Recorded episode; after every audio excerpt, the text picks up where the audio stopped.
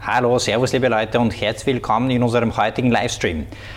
Teil 4 unserer Blockchain, Blockchain Web Series mit Andreas Freitag, dem Blockchain-Experten von Accenture. Andreas, Servus.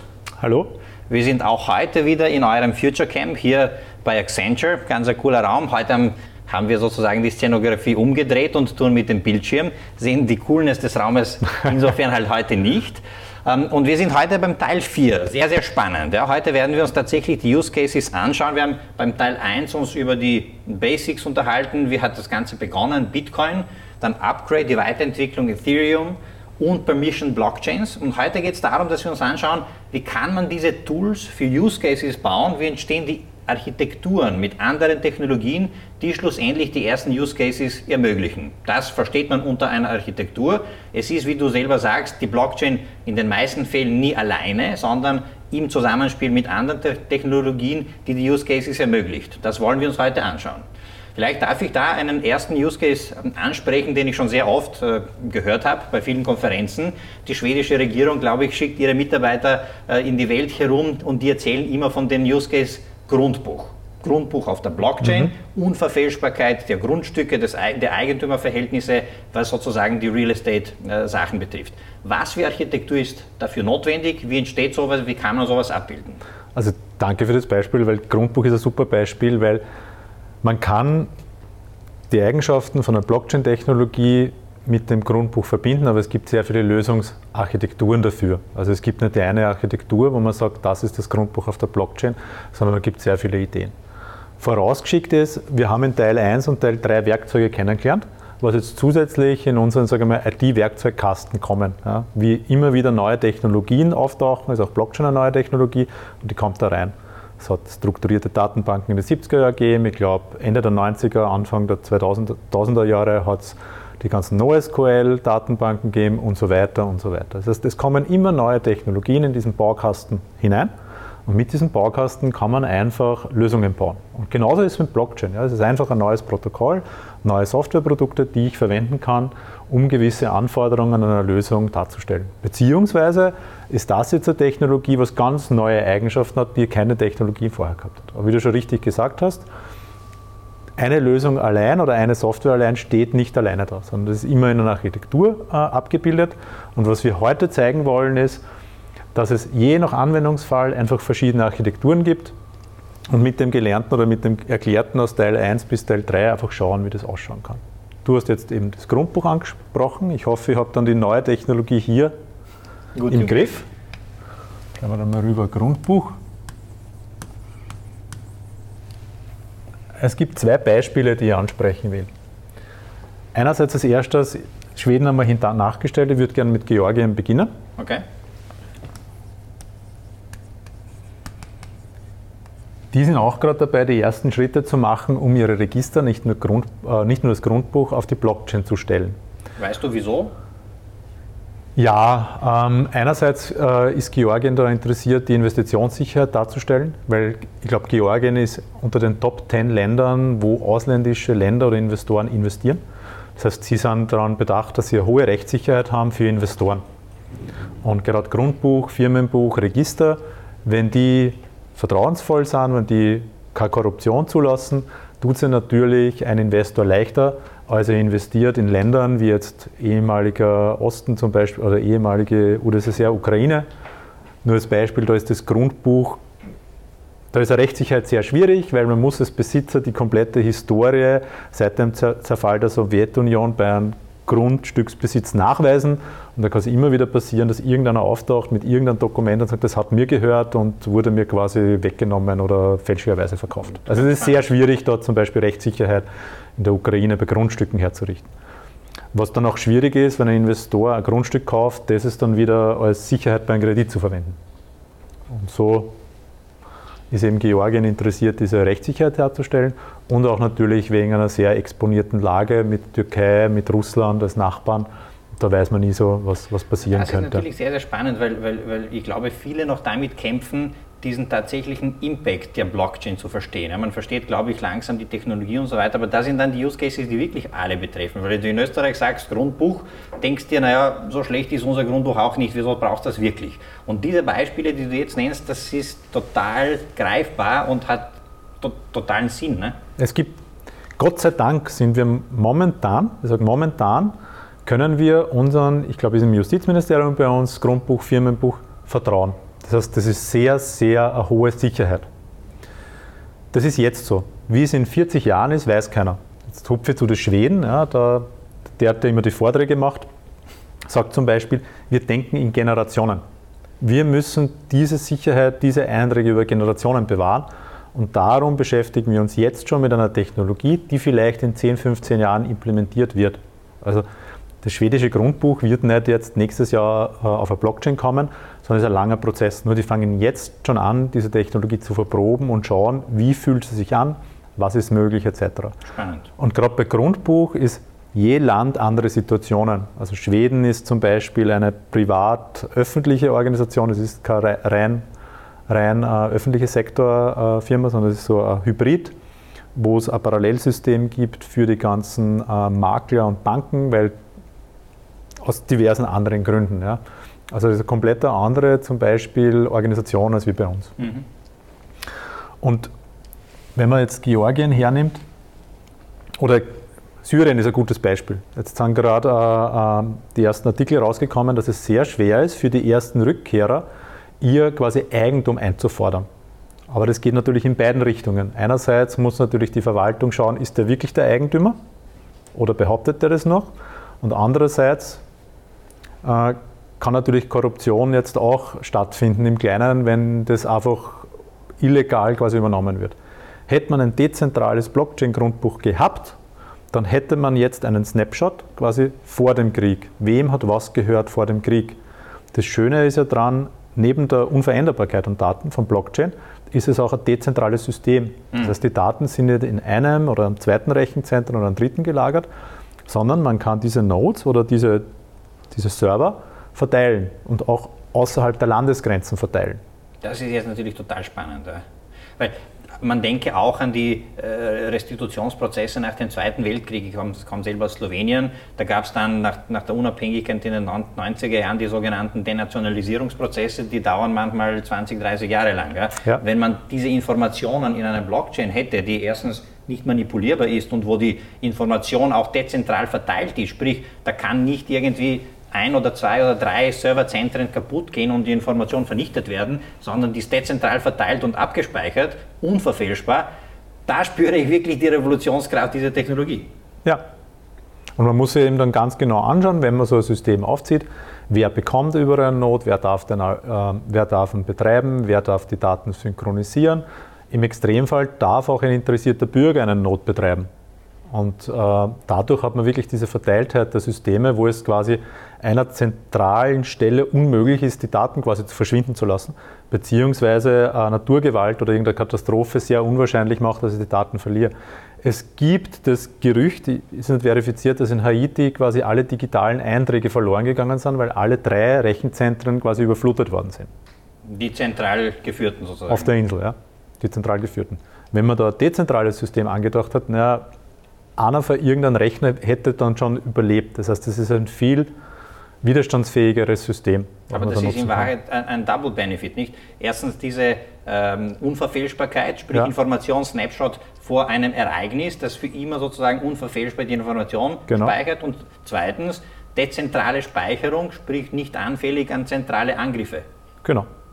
Okay, und die Architektur für Grundbuch würde dann wie ausschauen? Wir nehmen mal jetzt Georgien, ja. Das ist mein Status vor ungefähr einem halben Jahr. Okay. Das ist das äh, Grundbuchsystem von Georgien, das klassische System. Ja? Und jetzt ist man hergegangen und sagt, aus diesem System kommen dann äh, Grundbucheinträge raus. Also wie wenn ich jetzt einen Grundbucheintrag kriege, sagen wir mal, den kriege ich jetzt digital von der Behörde zugeschickt und nicht per Papier. Dann kann man den digital signieren und kann aus diesem digitalen File diesen Hashcode rechnen. Mhm. Hashcode habe ich ja schon beschrieben. Hashcode ist einfach der digitale Fingerprint von dieser Datei. Und jetzt, und in dem Fall verwendet man eine Public Blockchain. Ich glaube, Bitcoin hat man da verwendet, weil das wird von Bitfury äh, gesponsert, das Projekt, und die kommen ja aus der Bitcoin-Szene. Und da geht es nicht darum, un unendlich viele Transaktionen pro Sekunde zu ermöglichen, weil Grundbuchsabfragen hast du nicht sozusagen 1000 pro Sekunde. Ne? Nein. Und jetzt schickt man auf die äh, quasi Public Blockchain eine Transaktion mit genau diesem Hashcode von dem File. Das heißt, dieser Hashcode ist mit dieser Transaktion für immer hier abgelegt. Mhm. Was kann man jetzt machen? Zum Beispiel, ich bin der Eigentümer des Grundstücks, habe dieses File, diese digitale File in meiner Mailbox abgespeichert und du interessierst dich für mein Grundstück. Sei es jetzt, weil du mir einen Bankkredit gibst oder weil du es kaufen willst. Ich kann das File nehmen, dir schicken und du kannst jetzt auf eine unabhängige Plattform gehen, dieses File hier uploaden oder auf deinem Rechner den Hashcode rechnen und nur den Hashcode draufschreiben und diese unabhängige Plattform schaut nach, ist das wirklich das signierte File, das wirklich aus diesem System kommt. Mhm. Das heißt, ich kann eigentlich die Echtheit von diesem Grundbucheintrag überprüfen, ohne dass ich das, das Kernsystem brauche. Mhm. Unabhängig. Und es kann keiner was verändern. Also du kannst nichts verändern bei deinem Eintrag, weil sonst passt der Hashcode nicht äh, zusammen. Und hier, wenn ich jetzt Richtung Korruption und mm, mm, denke, die können hier auch nichts verändern, weil sonst wird es nicht mehr zum initialen Dokument passen. Mhm. Also man ist für ein für alle Mal sichergestellt, dass jetzt am zum Beispiel 4.9. genau der Grundbucheintrag so bestanden hat. Mhm. Und so lösen das die Georgier. Also die verwenden wirklich Teil 1 Bitcoin als Public Blockchain für, den, für die Architektur. Wir haben, wir haben als Broadcasten viele äh, Kunden aus dem Energiesektor oder begleiten sehr, sehr viele. Ja, und da geht es auch um, um, um, Innovationsprozesse, wo sich auch Startups bewerben, da werden viele Ideen gesammelt. Und was wir jetzt, sage ich jetzt einmal, in den letzten zwölf Monaten oft gehört haben, waren die sogenannten Prosumer Cases, äh, wenn jetzt ein Konsument selber Energie äh, produziert über Solar Panels mhm. und es an andere verkauft, sozusagen die Peer-to-Peer-Transaktionen im Energiesektor. Das höre ich immer wieder. Als Peer-to-Peer-Trading im, yes. im Strombereich. Okay. Wie funktioniert sowas oder, oder hast, du, hast du da einen Detailblick auf, auf, auf diese Architektur? Mm, ja, es gibt ja da sehr viele Beispiele. Ähm, einer der ersten Umsetzungen oder, oder Testgrids war das Microgrid in Brooklyn. Ne? Okay. Sagt dir das was? Nein. Das Brooklyn Microgrid, ich glaube auf Ethereum-Basis. Schätze mal, wie viele Teilnehmer waren da, wie viele Prosumer haben da mitgemacht? 5000? Nein, weniger. 1000? Ja. 500? Einer? 12. 12, okay, wow. Weil bei dem Größenordnung funktioniert. Du schon Brooklyn aus New York quasi? Ja, ja. Okay. Brooklyn Microgrid. Also wenn man das googelt, findet man das Brooklyn Microgrid. Ähm, weil jetzt muss man sich die Skalierungen, also die Potenziale der Technologie vor Augen führen. Wir haben ja gesagt, die Public Blockchains, also Bitcoin hat so drei Transaktionen pro Sekunde. Ethereum ist bei sechs Transaktionen. Transaktionen jetzt verkürzt, Ethereum oder anderes Konzept, wie, wie, wie sie die Skalierbarkeit regelt mit dem Gas. Und wir haben gesagt, Permissioned Blockchains sind um einen Dreh bei 100 Transaktionen pro Sekunde. Wie viele Smart Meter wird die Stadt Wien bekommen? Naja, Circa so viele wie Bevölkerung, zwei Millionen. Ich glaube, ich glaub, die Anforderung ist, dass flächendeckend jeder einen Smart Meter hat. Also ich In so Oberösterreich sind sie fast schon, fast schon. Zwei Millionen ist gut. Ich glaube, das ist Strom und Gas. Ja, zwei Millionen wird immer genannt. Das Problem bei, bei Prosumer-Geschichte ist, wenn ich jetzt äh, ein Solarpanel habe und du hast einen Verbraucher, mhm. keine Ahnung, einen Fernseher, und du willst jetzt von mir Strom beziehen, dann, dann muss ich dir den Strom quasi in Echtzeit verkaufen. Weil ich als Privater kann dir nicht einen Future-Kontrakt zum Beispiel für morgen einen Kilowatt verkaufen. Okay. Weil ich nicht weiß, ob die Sonne überhaupt scheint etc. Und was passiert, wenn ich nicht liefern kann, ist bei dir dann schwarz, muss ich Strafzahlung machen etc. Das heißt, das ist sehr, sehr kompliziert. Das heißt, diese Prosumer-Geschichte funktioniert nur in Echtzeit. Mhm. Das heißt, ich habe jetzt Strom und du willst jetzt Strom. Natürlich dieses Aushandeln, wer bekommt einen Strom, muss natürlich vom Smart Meter oder von sonst irgendeinem Device passieren. Du wirst nicht da sitzen und jetzt in Echtzeit auf der Peer-to-Peer-Börse deinen Strom kaufen. So. Das heißt, Echtzeit ist eine Anforderung.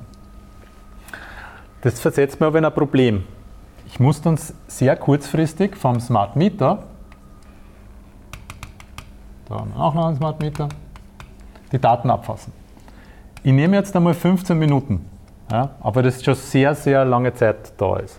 Dann habe ich äh, 6 Millionen Transaktionen pro Stunde. Oder? Ja?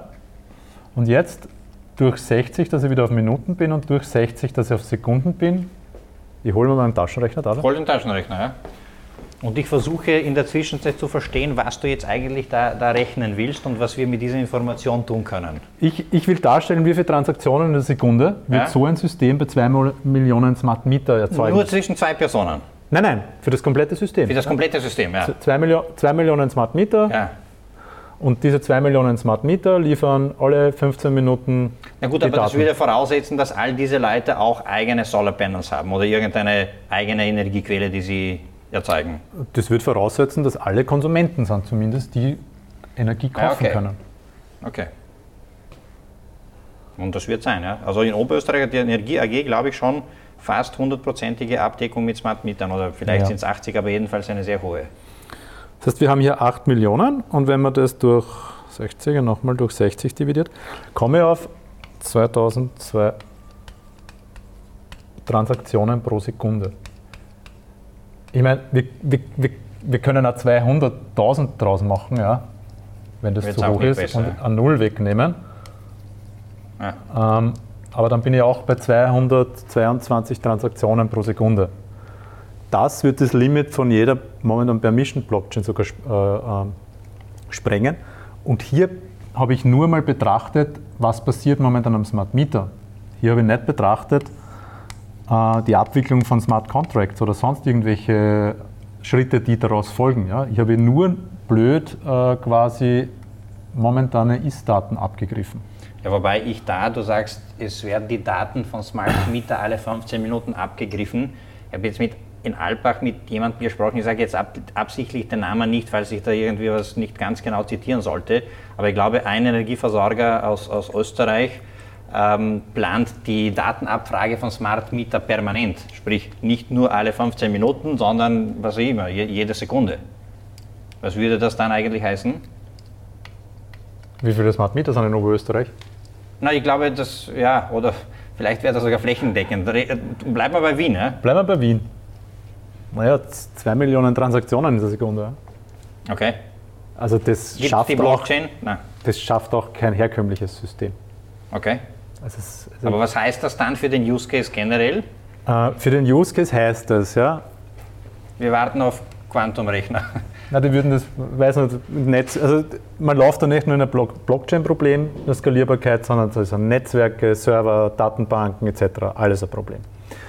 Ich glaube, wenn der Use Case wirklich real werden sollte, braucht man sowieso ein dezentrales System, was parallel diese Transaktionen irgendwie verarbeiten kann.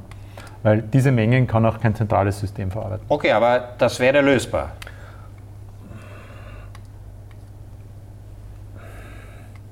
Ich sage mal ja, aber was will ich dann machen, wenn ich Sekundendaten von Smart Meter habe und dann ein hochkomplexes und teures System aufgebaut habe?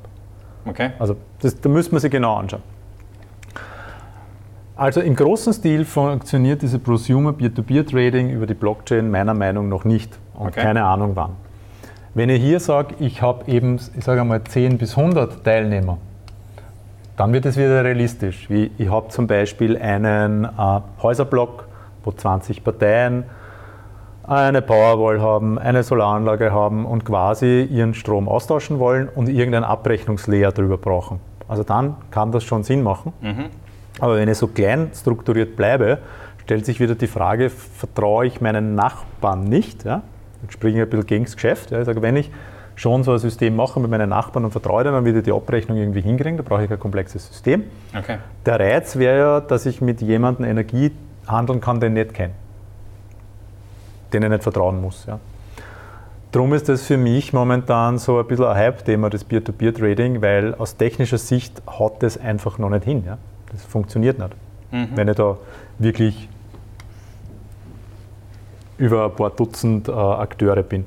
Aber wenn die, wenn die Transaktionsgeschwindigkeit äh, funktionieren würde, wenn man das lösen würde, wäre Blockchain grundsätzlich eine sehr passende Technologie, um diesen Use Case abzubilden. Genau. Und wenn man aber, ja, äh, wenn man jetzt das, Skalierbar das Skalierungsproblem äh, gelöst hat, läuft man ins nächste. Okay.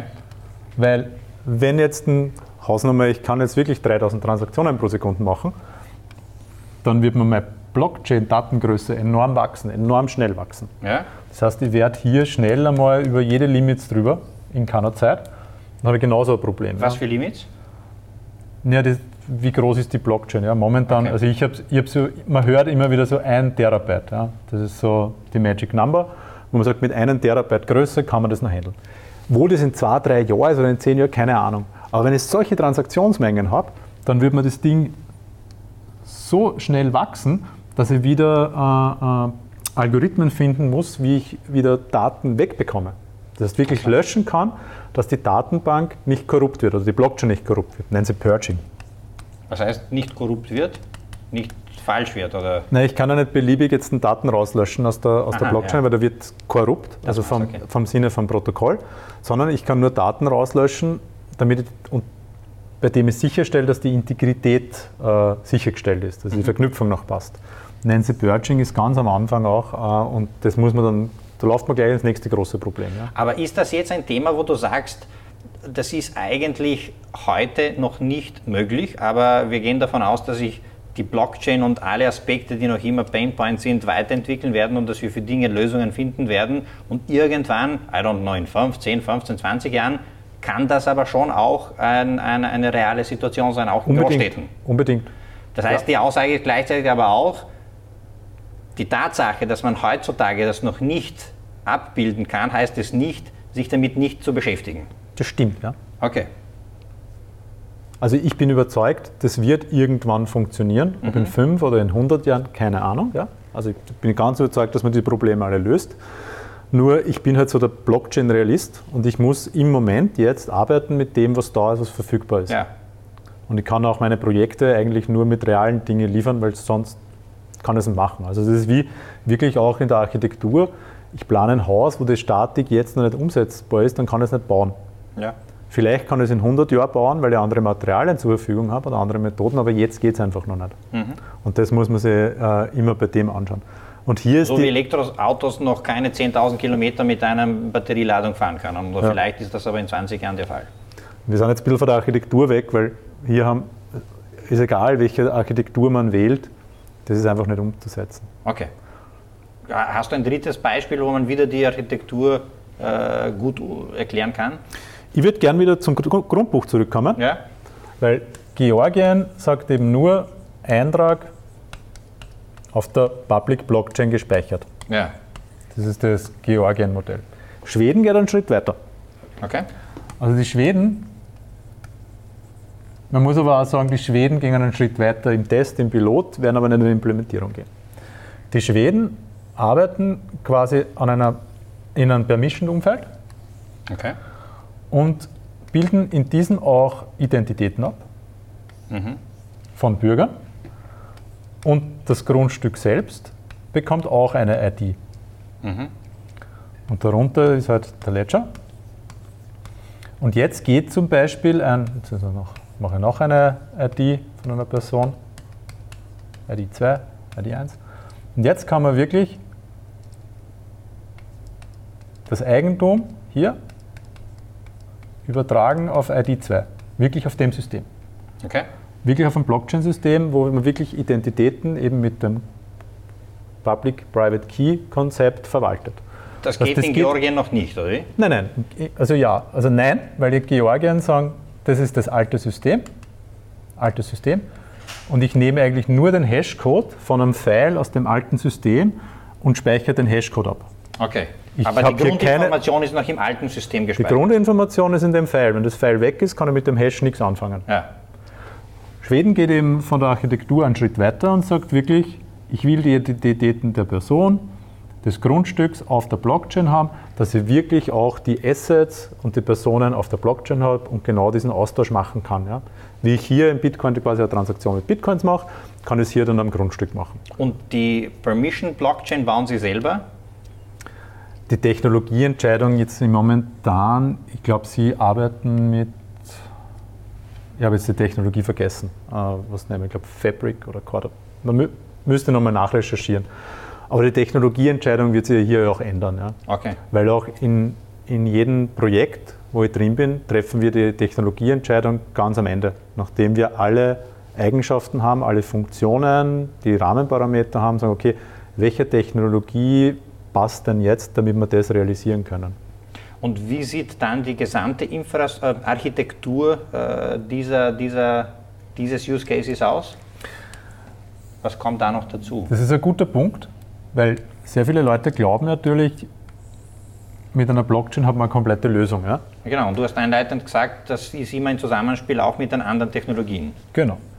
Irgendwie wird man ja auf diese Daten hier zugreifen und sie manipulieren müssen. Das heißt, man wird ein Frontend brauchen. Weiß nicht. Irgendein JavaScript auf React, weil das momentan das. Das wird dann über irgendwelche Schnittstellen hier zugreifen müssen, mhm. APIs.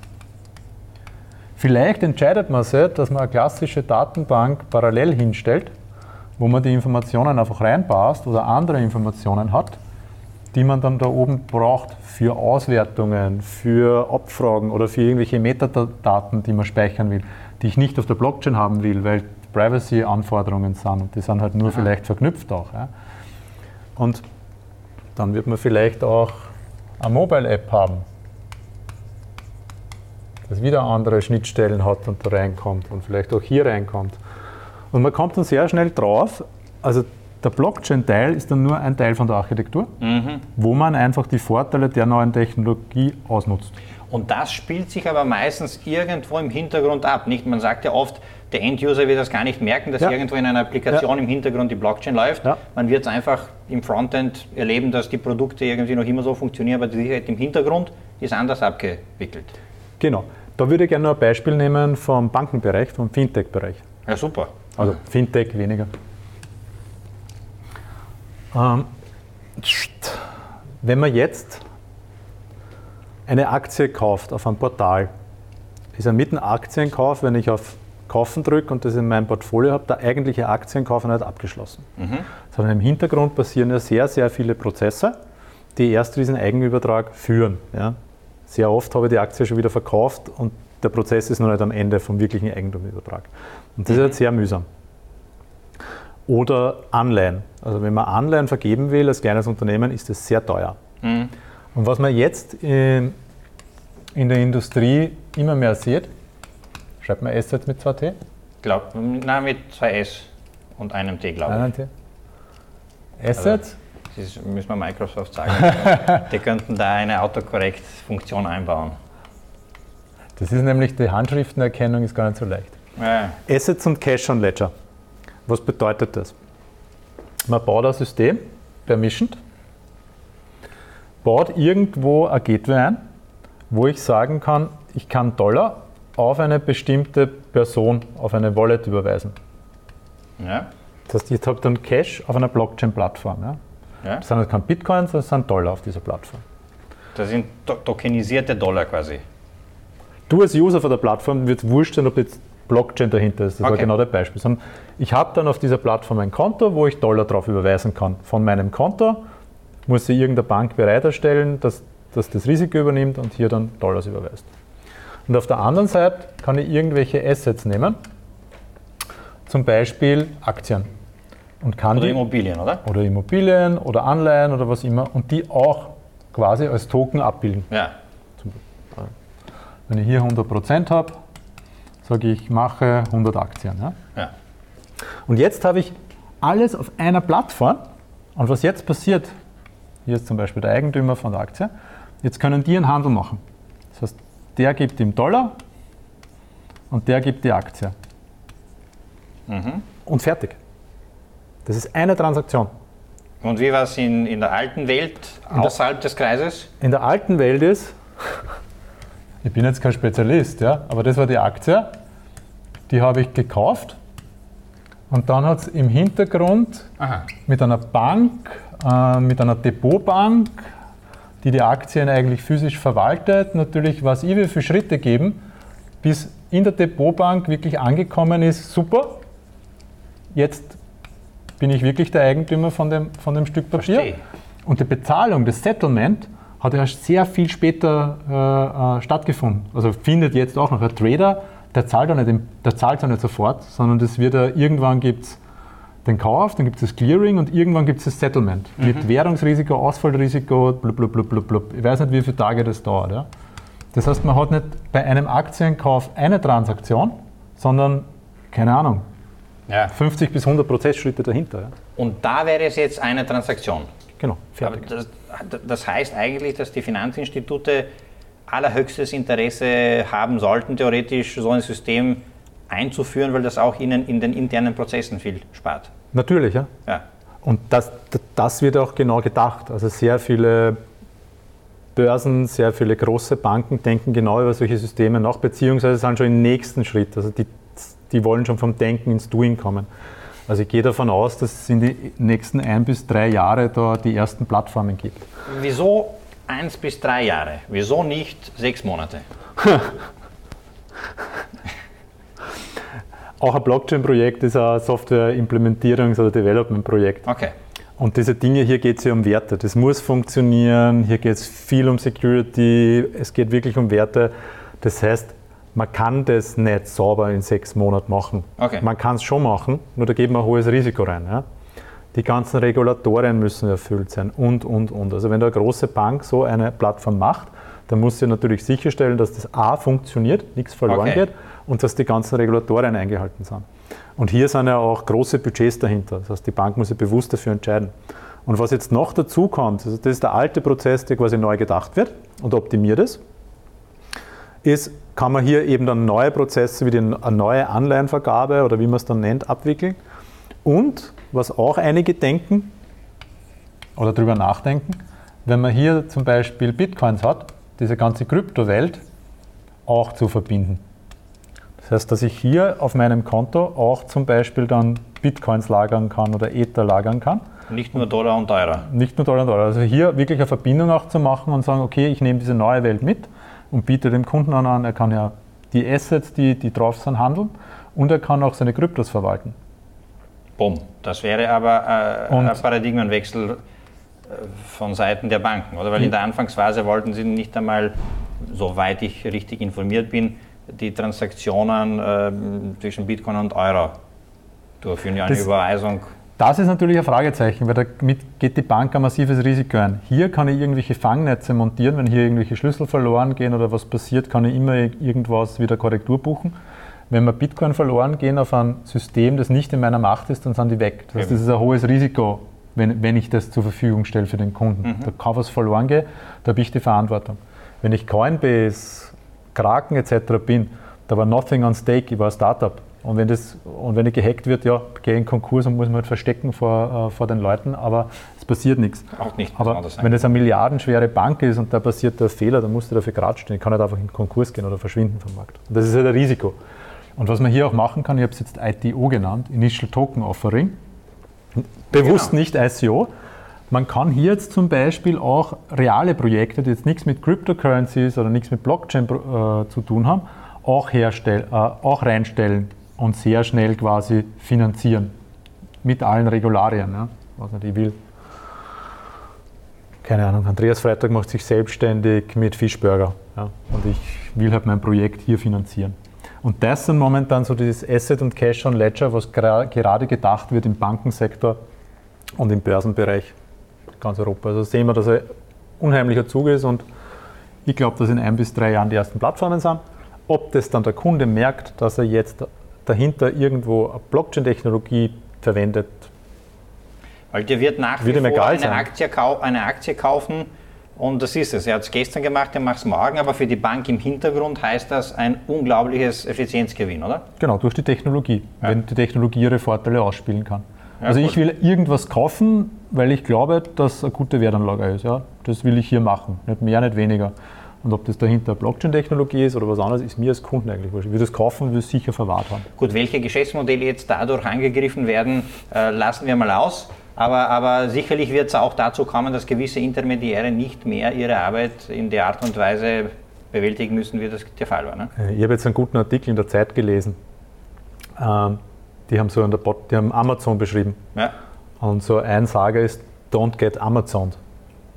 Und ich glaube, das ist ein natürlicher Weg. Einfach, du musst immer wieder neu erfinden, neue Technologien oder neue Wege gehen, weil sonst wirst du irgendwann obsolet, weil dich der Mitbewerb oder neuer Mitbewerb einfach überholt. Ja. Und ich glaube, das ist ein ganz natürlicher Weg, dass man sagt einmal, die, keine Ahnung, mit den Depotbanken, ich glaube, das ist irgendwann vor dem 19. Jahrhundert definiert worden, dass man die Aktien irgendwo physisch äh, hinterlegen muss. Ja. Und jetzt hat man halt eine Technologie, wo man den kompletten alten Prozess einmal wirklich ausmisten kann. Ja. Sehr spannend. Die Architektur in so einem Fall würde dann wie ausschauen? Das wird private sein. Ja. Diese Wolke. Das ist eine Permission eine bank-eigene Permission Blockchain. Ja, zum Beispiel mit R3 Corda ja. oder Fabric oder irgendein ein, ein Ethereum-Derivat. Ja. Also das muss man dann schauen, was will ich machen, was für Features hat die Technologie, welche Zukunft ich der Technologie, wie ist, der, wie ist die Roadmap etc. Ähm, aber die, die Technologieentscheidung kommt bei solchen Konzepten so am, am letzten möglichen Punkt und nicht am Anfang. Und zum Richtung Konsument wird es wahrscheinlich wieder eine App geben, wo man Transaktionen bewältigen kann und so weiter. Ich würde mal vermuten, am Anfang beginnt man ganz normal mit einer Desktop-App, wo ich mich einlogge, genauso wie ich mich jetzt in meiner Trading-App einlogge und dann habe ich einfach mein Konto mit meinen Assets, habe vielleicht Angebote, die ich nehmen kann. Also wie, genauso wie ich jetzt ein Trading-Screen habe. Ja. ja, spannend.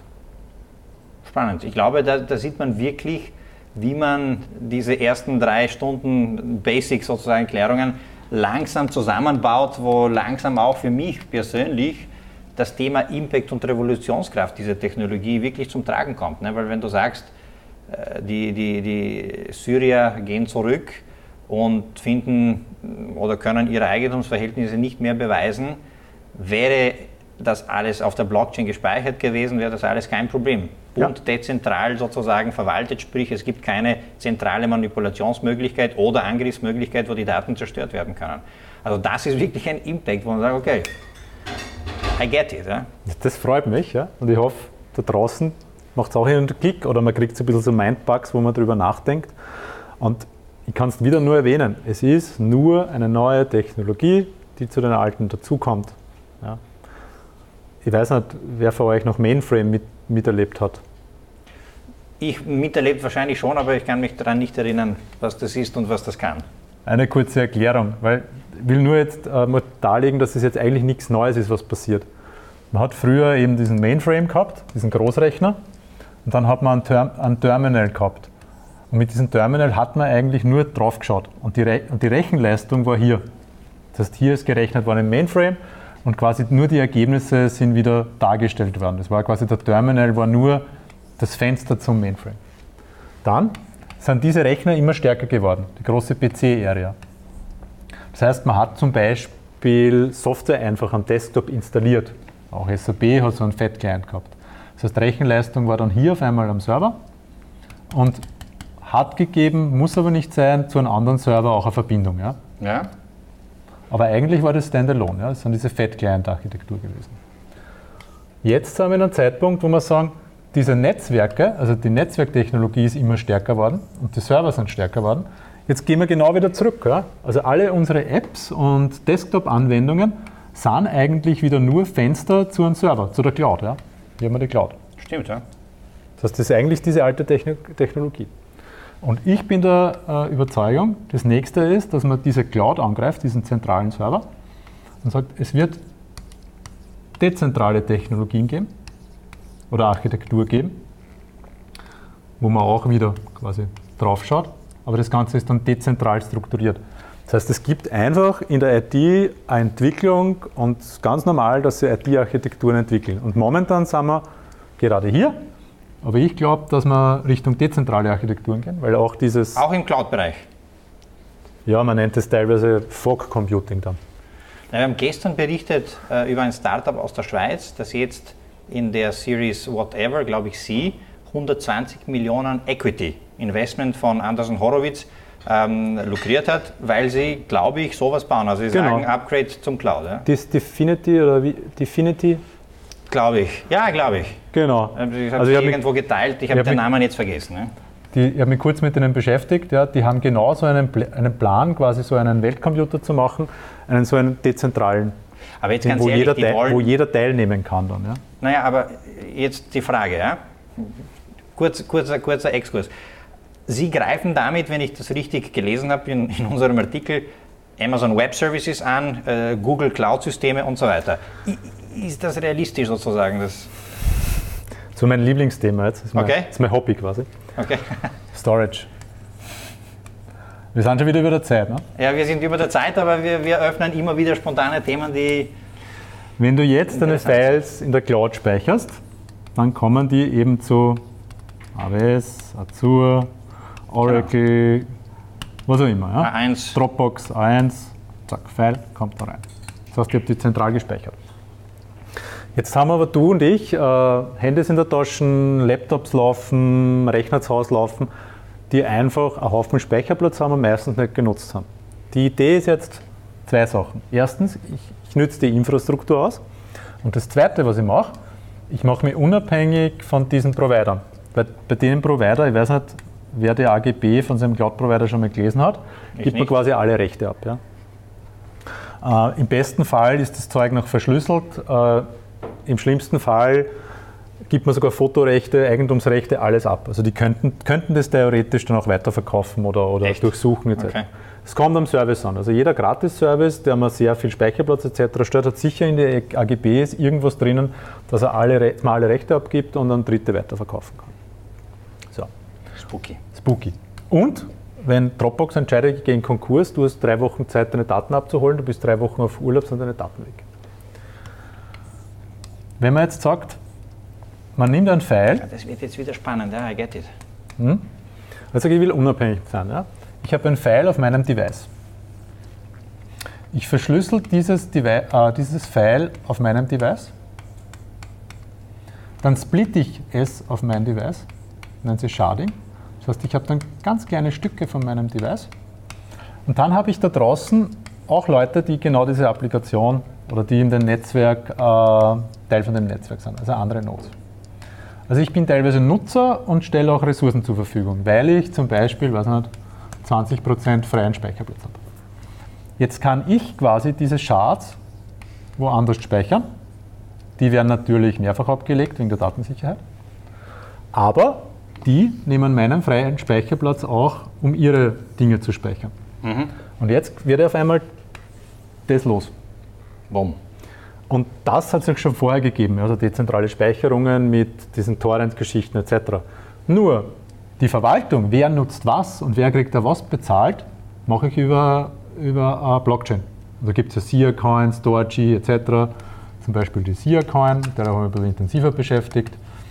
Und wo ich meine, sind alle Speicherverträge hier abgelegt und es wird auch hier abgerechnet. Das heißt, das ist auch nicht unfair. Das heißt, ich brauche eigentlich keinen Speicherplatz zur Verfügung stellen, dafür nehme ich aber nichts ein. Dafür muss ich dann den anderen be be- bezahlen dafür. Und das sind diese dezentralen Ideen, wo man sagt, man, man kann Daten ablegen, bombensicher, ohne dass sie irgendwer da was machen kann und ist nicht abhängig von einer zentralen Stelle, sondern von einem Peer-to-Peer-Netzwerk. Aber diese Protokolle sind alle noch am Entstehen. Das ist Zukunftsmusik, was ich hier aufmerke. Ja? Zukunft heißt 30 Jahre, drei Jahre, weiß nicht, okay, Zwei bis 100. keine Ahnung, also es, es kann vielleicht diese Destiny oder wie soll ich, es, es arbeiten ja sehr viele an solchen Protokollen. Es kann sehr schnell gehen, es kann aber auch noch dauern. Aber was Aber- würde das für Amazon heißen? Die haben ja, ich, ich, das weiß ich jetzt wirklich nicht, aber ich glaube, einen hohen Anteil ihrer Revenues kommt ja über Amazon Web Services, ne? Die Cloud, die Cloud-Lösung, die sie anbieten. Keine Ahnung, vielleicht wird es überschätzt und Amazon, diese großen Applikationen, wo Netflix oder was der Kuckuck drauflenkt, vielleicht brauchen die das auch noch, weil die kann man nicht verteilt laufen lassen. Okay. Aber zum Beispiel eine Dropbox wäre für den privaten Bereich, würde ich sagen, das ist viel besser als eine Dropbox, weil ich nicht abhängig bin von einer Dropbox, von einer zentralen Stelle. Wo das eine Blackbox ist de facto für mich. Ja. es ist ohne dies, ich meine, wenn, wenn Anderson Horowitz 120 Millionen in dieses Startup investiert, wird schon was dahinter sein sozusagen. Ja. Aber ich, ich war mir im ersten Schritt unsicher, weil da greifen sie wirklich die großen Disruptor an, ne? von Google bis Amazon. Und das wäre ein, ein echter Case äh, von Disruptor, Disruptor. Ich höre zwar den Begriff, aber ich habe selten noch, noch Use Cases gesehen, wo das wirklich passiert. Und das wäre so ein Use Case. Genau. Es wird ja sehr viel über die dezentrale Identität gesprochen. Ja. Und da ist dann genau das Problem, wo lege ich die Daten ab. Und wenn man jetzt eine dezentrale Identität am Handy hat und so ein Protokoll, was funktioniert, wo ich meine Files auch hier so ablegen kann, das heißt, wenn ich hier, wenn mein Gerät verloren geht, abgeschmiert, ihr neues Gerät aufmache und das synchronisiert sich wieder meine Files von den anderen Nodes, dann habe ich wirklich eine dezentrale Identität. Mhm. Wenn ich jetzt eine dezentrale Identität habe, aber die Files liegen irgendwo auf einer zentralen Stelle, ist keine elegante Lösung. Also finde ich nicht cool, ja, weil ich bin wieder abhängig von einer zentralen Stelle. Und das kann man dann mit jeder Applikation am Handy durchspielen, die irgendwo Daten ablegt, dass ich sage, okay, jeder, der die App verwendet, und das wird der, das wird der Kunde gar nicht merken. Also da werden auf einmal 80 MB belegt dann die App und für die 80 MB stellt halt 50 MB den anderen User von, den, von der App zur Verfügung, damit das funktioniert. Ja. Also das wird der User auch nicht merken auf lange Sicht. Ja, ja. Oder es wird zum neuen Normal werden, wenn das wirklich äh, entwickelt ist. Andreas, sehr cool. Heute hat die Blockchain für mich äh, eine ganz andere Emotion bekommen, eine ganz andere Greifbarkeit. Und ich freue mich schon auf die nächste Stunde. Was machen wir dann? Also wir versuchen jetzt, ähm, vielleicht wird es noch dauern bis zum Teil 5, wir versuchen echte ähm, Projekte vorzustellen. Müssen wir jetzt aber noch mit den Kunden abklären, inwieweit das vorstellen darf, Kundennamen etc. Das ist meistens ein bisschen schwierig. Aber mein Ziel ist immer dann, dass man in den nächsten Teilen einfach wirkliche Projekte vorstellt und auch das wirklich greifbar hat auf einer Applikation und nicht immer auf meiner Schmiererei auf irgendwelche Flipcharts oder Surfaces, sondern wirklich seht, die Technologie im Einsatz sieht. Vielen, vielen Dank. Wir entschuldigen uns bei unseren Podcast-Hörern, ähm, dass sie diese Grafiken nicht sehen können und nur die Audiodatei. Das ist quasi einer der Livestreams, wo wir auch tatsächlich interaktiv malen, aber ich glaube, man versteht trotzdem die, die Grundmessage. Danke für die Ausführungen. Wir waren viel länger als geplant, aber es ist einfach spannend. Es poppen Fragen aus, äh, auf, quasi während du die Dinge erklärst. Und ich glaube, das ist aber schlussendlich auch spannend, weil ich denke mir, wenn sich bei mir eine Frage stellt, wird sich auch bei jemand anderen draußen die, äh, die Frage stellen. Insofern danke, dass du dir Zeit nimmst, das alles zu beantworten. Ja, und wieder die Einladung an euch, wenn irgendwelche Fragen sind oder ihr Sachen nicht verstanden habt oder ihr glaubt, ich bin irgendwo falsch, bitte einfach in die Kommentare reinklopfen weil wenn genug zusammenkommt, kann man vielleicht einmal eine Extra-Serie machen, wo man nur auf User-Fragen eingeht etc. Also ja, vielleicht machen wir Q&A-Session Eingeladen zu einer ja. Q&A-Session oder zu den ganzen Teilen. Cool. Und die ersten drei Teile werden wir, werden wir in die Kommentare verlinken. Das erste, die erste Videoserie zum Thema Bitcoin, wie hat alles begonnen. Die zweite Videoserie zum Thema Ethereum und die dritte Permission Blockchains das liefert eine tolle Grundlage, um das, was du heute erklärt hast, alles gut zu verstehen. Das macht schon wirklich Sinn. Es kommen die Dinge immer mehr zusammen, muss ich sagen. Aber es ist jetzt sehr viel, sehr viel Inhalt. Ne? Ja, ich hoffe, es hat äh, Spaß gemacht, beziehungsweise äh, insbesondere auch dabei geholfen, die Blockchain zu verstehen, die Revolutionskraft dieser Technologie durch diese Use Cases, Architekturen, die gebaut werden, um die Use Cases zu ermöglichen. Wir melden uns bald sozusagen mit wirklich sehr konkreten Kundenbeispielen, sobald wir die Freigaben haben. In der Zwischenzeit stay tuned, stellt uns die Fragen und vielleicht machen wir wirklich eine QA-Session zu dem bisherigen Stoff. Ja. Danke fürs Dabeisein und bis zum nächsten Mal.